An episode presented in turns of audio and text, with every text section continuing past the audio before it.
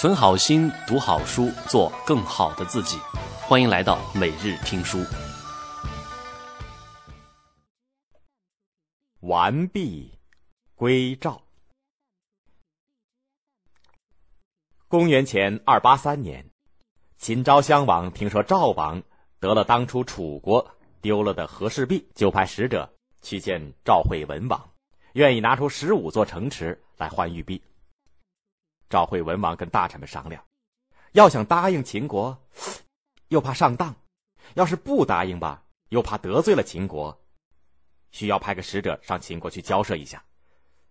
有一个宦官对赵王说：“他有个门客叫蔺相如，挺有见识。”赵惠文王就把蔺相如召来问他。蔺相如说：“秦国强，咱们弱，不能让秦王找借口发兵打我们。”大王把和氏璧送了去，要是秦国不交出城来，那就是秦国的错了。蔺相如又说：“要是大王没有可派的人，那我就去一趟。”蔺相如带着和氏璧到了咸阳，秦昭襄王得意的坐在朝堂上接见他，蔺相如恭恭敬敬的把和氏璧献了上去。秦昭襄王接过来以后，看了又看，很高兴。他还把和氏璧递给左右后宫的美人传着看，大臣们一片欢呼，表示庆贺。蔺相如不见秦昭襄王提起交换城的事儿，就急中生智，上前对秦昭襄王说：“这块玉璧有点小毛病，让我指给大王看。”秦昭襄王就把和氏璧递给了蔺相如。蔺相如拿着和氏璧往后退了几步，靠着朝堂上的大柱子，瞪着眼睛，气冲冲的对秦昭襄王说。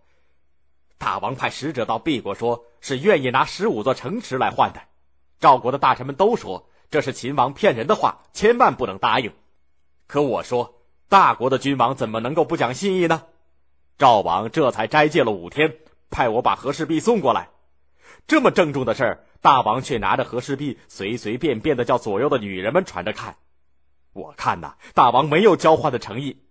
如今和氏璧在我的手里，我宁可把脑袋和这块玉璧。在这颗柱子上一同碰碎。说着，蔺相如就拿起和氏璧来，对着柱子要摔。秦昭襄王赶忙向他赔不是，叫大臣拿上地图来，指着说：“打这儿到那儿，一共十五座城池，全交给赵国。”蔺相如一想，可别再上他的老当，他就对秦昭襄王说：“赵王斋戒了五天，又在朝堂上举行了一个很隆重的送币的仪式。”大王也应该斋戒五天，然后再举行一个接受玉璧的仪式，我才敢把和氏璧奉上。秦昭襄王答应五天以后举行仪式，蔺相如就回到宾馆里歇着。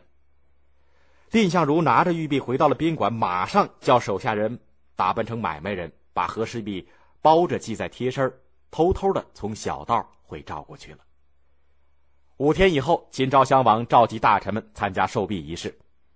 蔺相如说：“秦国自从穆公以来，从来没有一个讲信义的。我怕受到欺骗，对不起赵王，已经把和氏璧送回赵国去了，请大王治我的罪吧。”秦昭襄王听了以后大发雷霆。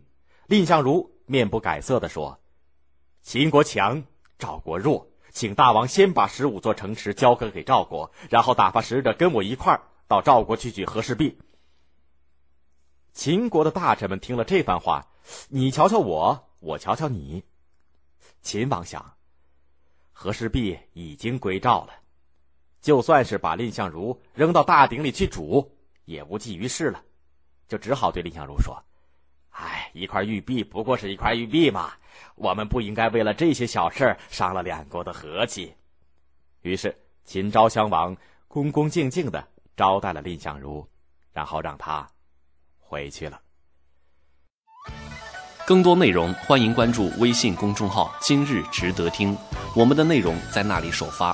获取电影、音频、文案资料，欢迎加 QQ 交流群：四五零五零二七六五。